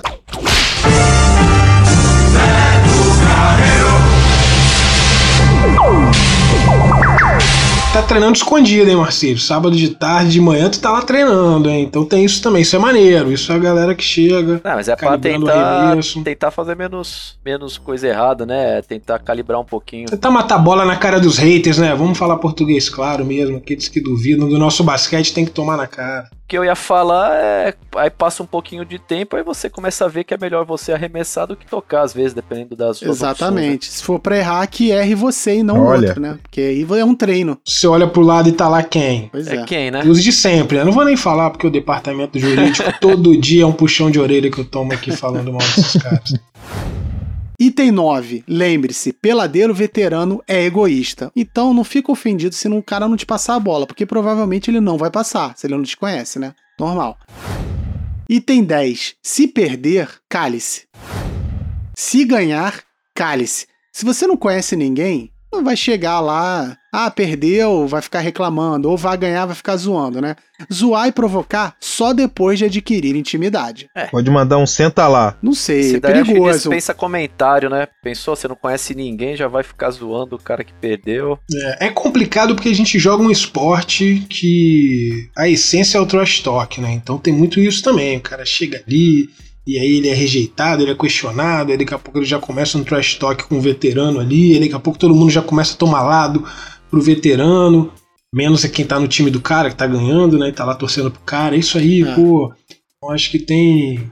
Esse é o combustível da pelada É, também. o cara, né? o- se o cara souber usar isso, que, tipo, criar polêmica, é, ele pode ganhar várias, vários defensores, né? Não, o cara é gente boa, o cara é engraçado. Ah, o cara, pô, tá provocando, mas é, é legal a provocação. Mas tem que saber o, como fazer, né? Eu tô sentindo que esse manual aí tá criando muito direito pra veterano, barra velho, barra idoso, que o áudio eu acho que tá fazendo até legislando em causa própria, Não, não, entendeu? não. Eu já escutei umas cinco regras de veterano aí. Não, mas olha só, isso aqui é o cara que tá chegando, ele vai encontrar um monte de gente que já joga lá há muito tempo, que já tá consolidada. Você não chega assim de qualquer jeito. Mas também Chegando, não é uma é. regra que você é obrigado a seguir. Isso aqui são recomendações. O cara pode chegar zoando todo mundo e na semana seguinte ele tá lá de novo, na semana seguinte ele tá lá de novo e a galera, pô, o cara é tranquilo. Ele zoa, mas é isso aí. Então isso aqui não é uma regra infalível. E a última, né? Se puder, fique para confraternização pós-jogo. Que essa questão da. Boa, da- muito importante Pois é, essa aí. questão da socialização é muito importante na pelada, né? Então, mesmo que você não jogue bem e tal, mas se ficar com a galera, vão te aceitar. Não, e tem muito peladeiro que não joga nada, mas ele brilha é ali na confraternização, na cervejinha, é na resenha, Nas piadas. nas piadas, muita gente que brilha ali. Então, Isso aí, na de vale a fora. pena- Na de fora também. Mas na cerveja ali, Não, mas é importante a gente falar sobre isso mesmo, porque tanto aqui como aí no Rio, né, muitos, muitos amigos meus do basquete surgiram dessa resenha pós-basquete. Que é um momento ali que, assim, muita gente vai, joga um pouco lá, depois já sai, aí não fala, e acaba que você encontra, tipo, uma vez na semana, né, porque pela correria do dia a dia, e aí naquele momento é bom você estar, né, ficar um pouco mais de tempo com o cara, conversar, saber como é que foram as coisas, dar risada, beber e tal, comer alguma coisa. É um momento também muito sagrado aí do basquete. É, e por outro lado, a galera que é o- é os veteranos tem que convidar também, né? Porque também o cara tá chegando ali, às vezes ele não vai chegar na resenha dos outros. Então a galera também tem que ter um Isso. peito mais aberto. Momento de acolhimento. Beleza? Fechou? Vocês querem botar mais alguma recomendação pra quem tá começando? Você não falou de tá briga, não, Pra evitar briga e violência e machucar o outro? Eu acho isso muito importante, né? Devia estar aí, né? Cara, mas é, é porque assim, é um nível que tá depois do a provocação, né? Eu já falei pro cara chegar na maciota, é, acho que tá subentendido que não chega brigando com as pessoas, né? Tá bom. Eu acho que o Ravi depois pode traduzir, né, para os cinco idiomas da ONU e a gente vai estar postando aí também esse novo item que diz respeito a brigas e jogadas violentas. Partindo pro outro lado, né, vamos pensar agora no manual de boas-vindas, né? Como que o peladeiro veterano deve ou pode se comportar. Mais uma vez, não é uma regra, você não é obrigado a seguir isso, mas tem uma certa simpatia, né? Na verdade, a gente começa não com simpatia, mas com empatia. Então lembre-se de que você já foi novato um dia. Então não faça nada que você não gostaria que fizessem contigo dê uma chance ao novato. Não cobre tanto na primeira partida dele. Quer dizer, você não conhece o cara. Então, observa, vê como é que ele faz, essas coisas, né? Ok, justo. Tem o nervosismo da estreia, né? O novato deve passar por duas provações: ser zoado e saber jogar. Então, assim, a gente pode zoar um pouco o cara, mas sem ofender ou provocar, como se fosse um teste para descobrir o limite da zoação. Isso, com o tempo, é, não. Acho que isso aí tem que ser bem gradativo. Depois que pega intimidade, aí pode ofender, fica mais tranquilo. É, aí você pergunta o nome. Se o novato for receptivo, bom, um ponto para ele. Porque aceitar a brincadeira, como é brincadeira, tá no limite, eu acho ótimo. Agora também, o cara que não aceita nenhum comentário, não pode falar nada, aí no caso, se ele fica nervoso, é bom também. Então a gente zoa mais um pouco só pra ver o que acontece. Então também, assim, o cara que é cheio de não me toque, aí vai, não, dá uma zoadinha também, porque tá muito sensível, não precisa ser assim, né? Bem isso, é.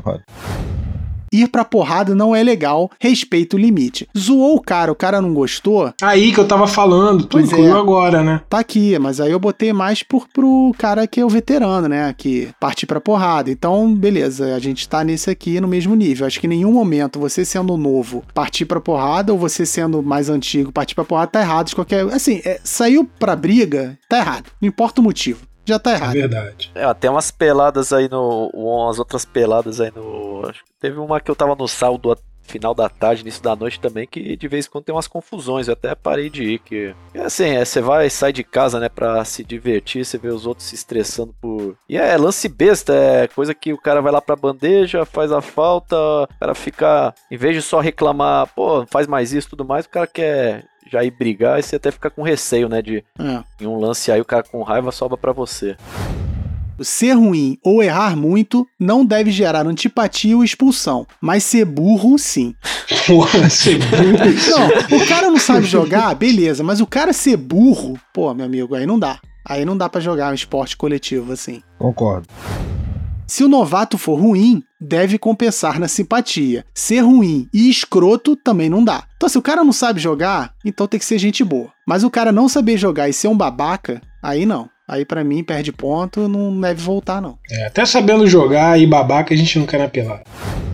Ser escroto não precisa gerar expulsão, mas impede de entrar na so- socialização. O peladeiro veterano quer ganhar, logo ele aceita um babaca no seu time desde que o ajude a alcançar a vitória. Então o cara sabe jogar e é um escroto, ele não vai socializar com a galera, porque ele é um babaca. Mas o peladeiro quer tanto ganhar que aceita esse babaca no seu time porque vai ajudar ele a vencer, Não, acontece muito. não é? Eu, confesso que me perdi um pouco na explicação. Então você volta e escuta de Para novo. de beber isso. Tá bêbado já.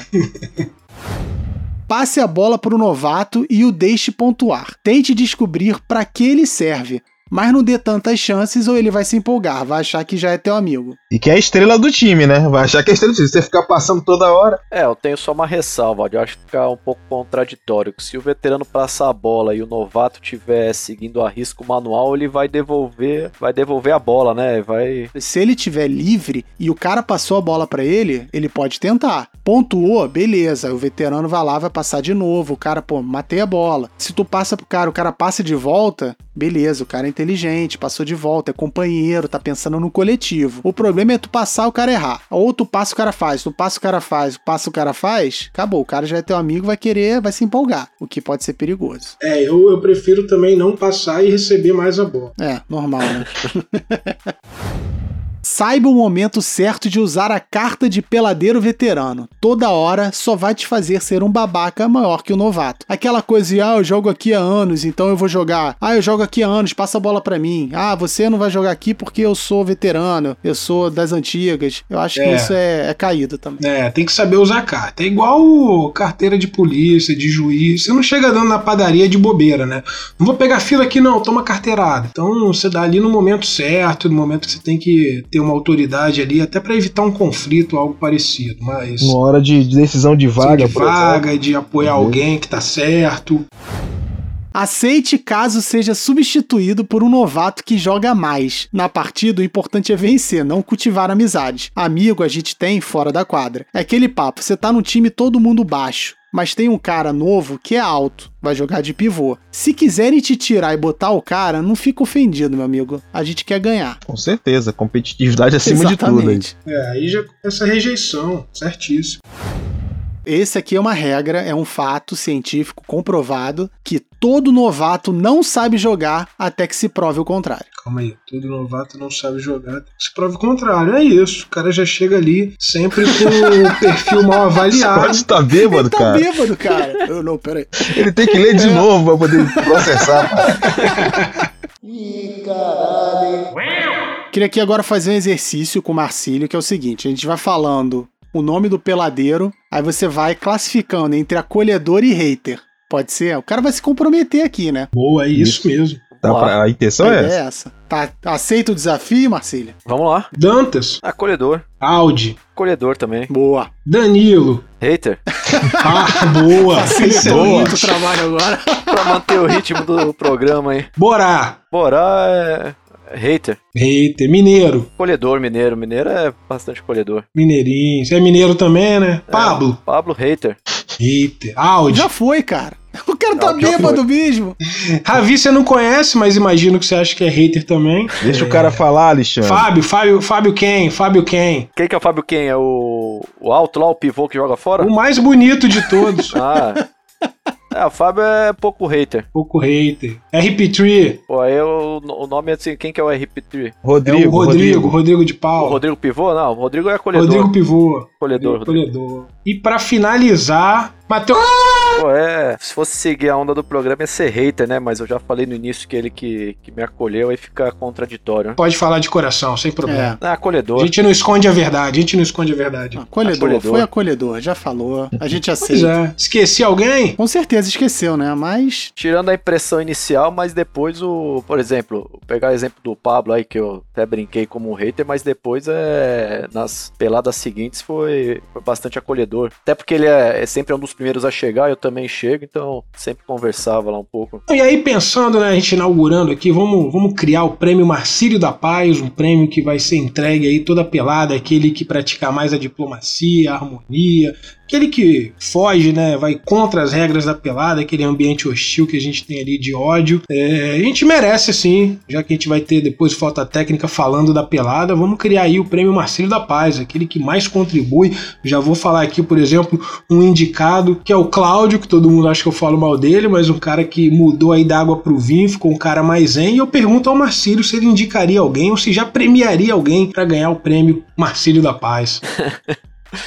É, eu acho que um cara ali que eu nunca vi fazer confusão, sempre aceita bem de boas jogadas e às vezes até apanha bastante é o Rodrigo. Rodrigo O RP3, RP3, o isso. pivô. Olha Isso, aí, já verdade. levando um prêmio individual. E Marcílio, você concorda com você concorda com, com o prêmio? Gostou da homenagem? Tá feliz aí com essa identidade que foi dada a você na pelada? Tem, tem muitas pessoas próximas de mim que vão ficar contrariadas, né? Não vão concordar, mas eu acho que vocês fizeram uma, uma análise muito boa do perfil. pra Boa. variar, a gente Boa. aqui sendo preciso nas análises. A primeira que eu falei isso, a, a patroa, ela começou a rir quando eu falei que vocês falavam que eu era o cara da paz. Aí eu eu não entendi, mas.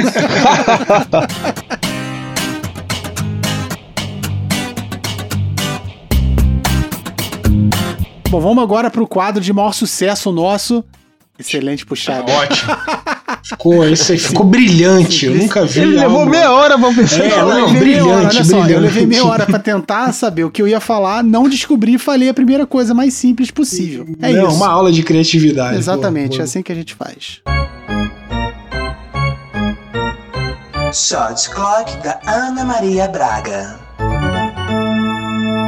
Então vamos lá, já conhece o shot clock, né, Marcílio? Já sim, vamos lá. Então tá fácil, tenho certeza que você vai bater esse recorde aqui que ninguém consegue terminar antes da campanha. Vamos lá. Let's get ready to rumble!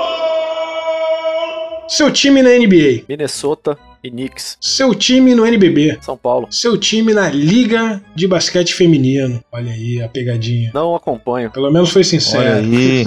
E o seu time na WNBA? Também não acompanho. Pô, o que que tem contra o basquete feminino, cara? Até a NBA, eu não, não- eu voltei a acompanhar agora também. Acompanha nada, aí tá justificado. Isso aí. Sou do time do, do Audi. Boa.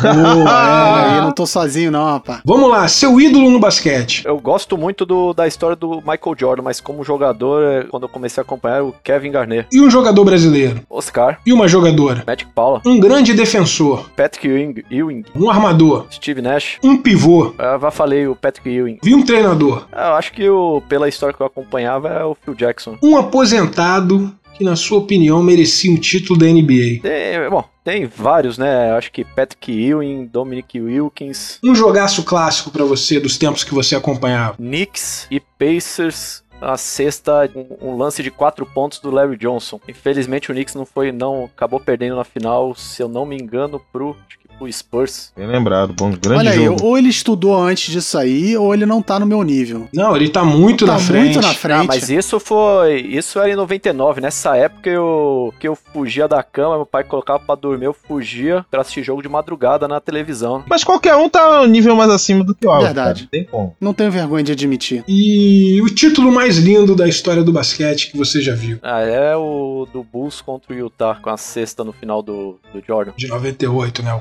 clássico. Beleza. Agora perguntas mais sobre você. Qual posição você joga? De pé. Armador, ala. Sua jogada preferida de ver e de realizar em quadra? De realizar é aquele famoso arremessinho ali de meia distância, que é uma das poucas, poucas jogadas que eu tenho. E de ver eu acho muito bonito aquele. Como é que é o nome aí do, do giro que salta arremessando pra trás? O Fadeaway. fade, fade away, isso. Eu Boa. acho um lance, quem sabe fazer, eu acho um lance muito bonito. Depois te É, ensino. ele só vê na televisão, porque lá na pelada. Tem, tem o Pablo, pô. O Pablo faz. Não aprenda isso. Sua filosofia de jogo? Lutar até o final. Tá comigo. Não tá. Nem pensar. Nem pensar.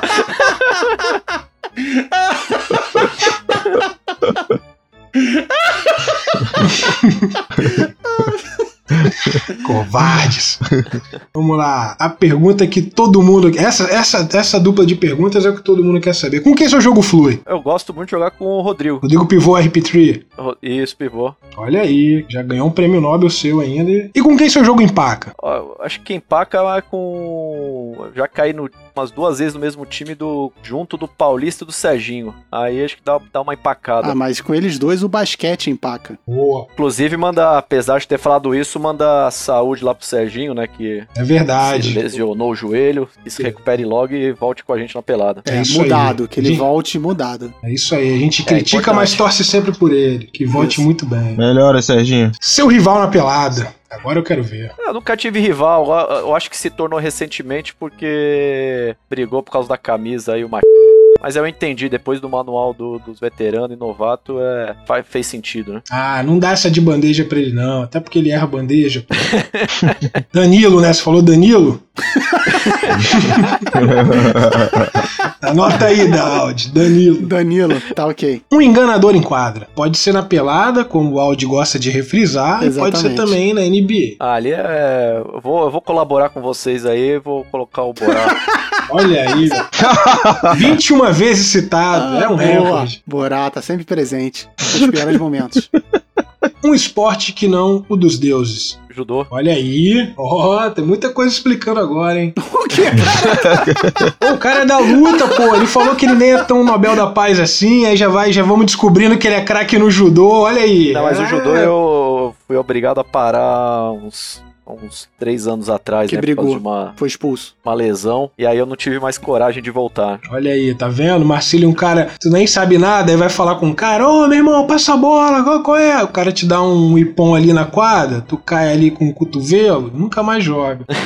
Bom saber. Vamos lá, questão de gosto agora. Nike ou Adidas? Adidas, Mate ou cerveja? cerveja, Kobe ou LeBron? Kobe, Lakers ou Celtics? Celtics, Chicago ou Detroit? Chicago, Hakim ou Shaq? Hakim, Karim ou Bill Russell? Karim. Luca Doncic ou Dennis Rodman? É, agora Luca Doncic.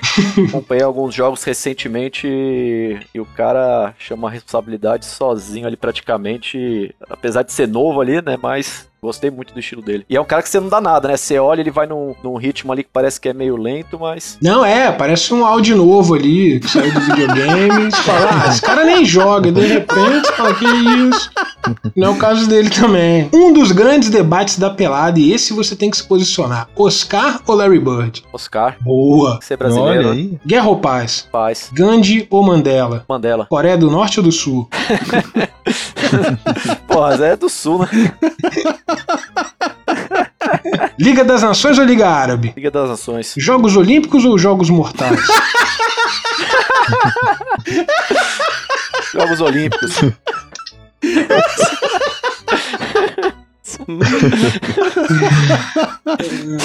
Boa, excelente escolha. Fórmula 1 ou Corrida Maluca? Corrida maluca. Kant ou Cristo? Cristo. Bandeira Branca ou Pomba da Paz? Bandeira branca. Luke Skywalker ou Darth Vader? Cara, é. Pô, nenhum dos dois. Pô, olha aí. Tem que escolher um? Não, precisa. Se não gostar de Star Wars, né? Nem obrigado. Eu também não gosto. Ah, eu confesso que eu nunca vi, cara. Também, coisa de gente que não tem o que fazer, que não tem ESPN. Assembleia Geral da ONU de Deus? Assembleia Geral da ONU. Final de Champions ou finais da NBA? Atualmente, final da NBA. Boa, chupa Scott. Brasil campeão do mundo ou paz mundial? A paz mundial, cara. O Brasil já tem muito título, né? Boa, Judas. e pra finalizar, no clutch time, perdendo de dois pontos, faltando três segundos e você armando o jogo, você passa pro Dantas de três ou pro Danilo de dois? Ah, eu tento infiltrar e dou um arremesso de qualquer jeito lá. Excelente. Porra, boa! Excelente! Isso aí não caiu na pegadinha do Alexandre. Ou seja, ele não gosta do Dantas e do Danilo. Vocês repararam, né? Não, por achar que de longa distância o Danilo tem o chute muito mais calibrado que o meu, né? E o, o Dantas, o negócio dele é mais o chute ali de perto, né? Que ele, como é que é? Até deram o nome do arremesso dele, Cap né? shot. No programa passado. Um arremesso de boné pra quem não sabe inglês. Excelente, bateu aí o cronômetro, um dos Boa, poucos boa, né, que conseguiram. Pô, conseguiu fazer em menos de um minuto. Parabéns.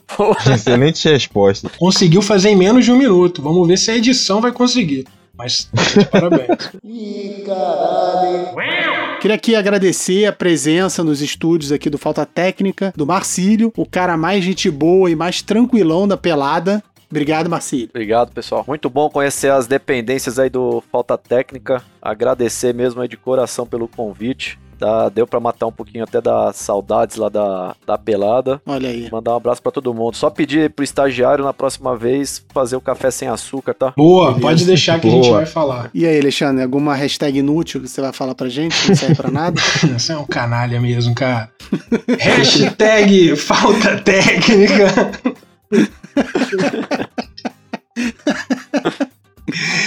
hashtag primeira vez. Hashtag vai com calma. Hashtag no sapato. E hashtag com amor. Pô, e hashtag na paz, né, Scott? E hashtag na paz que eu tava falando. Fui dar um gole na cerveja, mas o Scott se adiantou. É, mas ele falou errado, que normalmente o Ravi fala é, na paz, hashtag. Hashtag, ele bota ao contrário. É a única pessoa no mundo que faz hashtag ao contrário. Não à toa, nenhuma hashtag dele já bombou no Twitter, que ele bota no final, ninguém faz isso. E é um mistério da humanidade por que, que ele faz isso.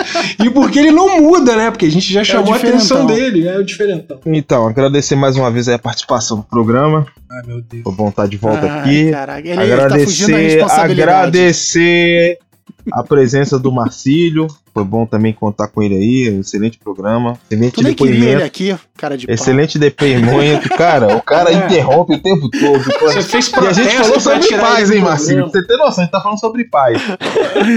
E Mentira. importante ressaltar aqui também, né, galera? Vamos continuar mantendo aí, embora acho importante a gente bater isso durante o programa todo, né? A quarentena não acabou ainda, né? A gente ainda tá em isolamento, tem uma galera aí que tá forçando já essa volta. Acho importante a gente falar sobre isso aí. A gente não sabe ainda quando é, a- a vacina, né, Áudio? Quando é que vai ser que a vacina vai estar de volta aí? Não sabe. Só ano tá disponível. Pois é. Qualquer, Então- qualquer tentativa de previsão, de data, é mentira. Ninguém sabe. Pois não, é. não dá pra Então, saber. Já seguramos até aqui, vamos continuar mantendo. Nada de voltar por agora. E não, não já teve uma galera furando aí, né? Que a gente não vai dar crédito, mas quem tá ainda mantendo que continue. Isso aí, tá com a gente, tamo junto. Glória. Então, beleza. Um abraço e até semana que vem. Valeu! Valeu, galera.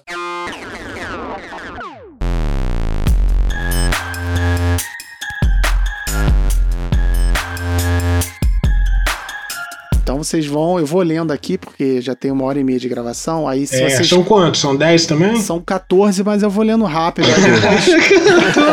É uma constituição É uma nova bíblia. da pelada agora. Eu falei, ó, tem, tem o nome dois, cara. disso Agora- é compromisso com falta Vai. técnica. Demorou? Então é isso aí. Fiquem na paz do Senhor.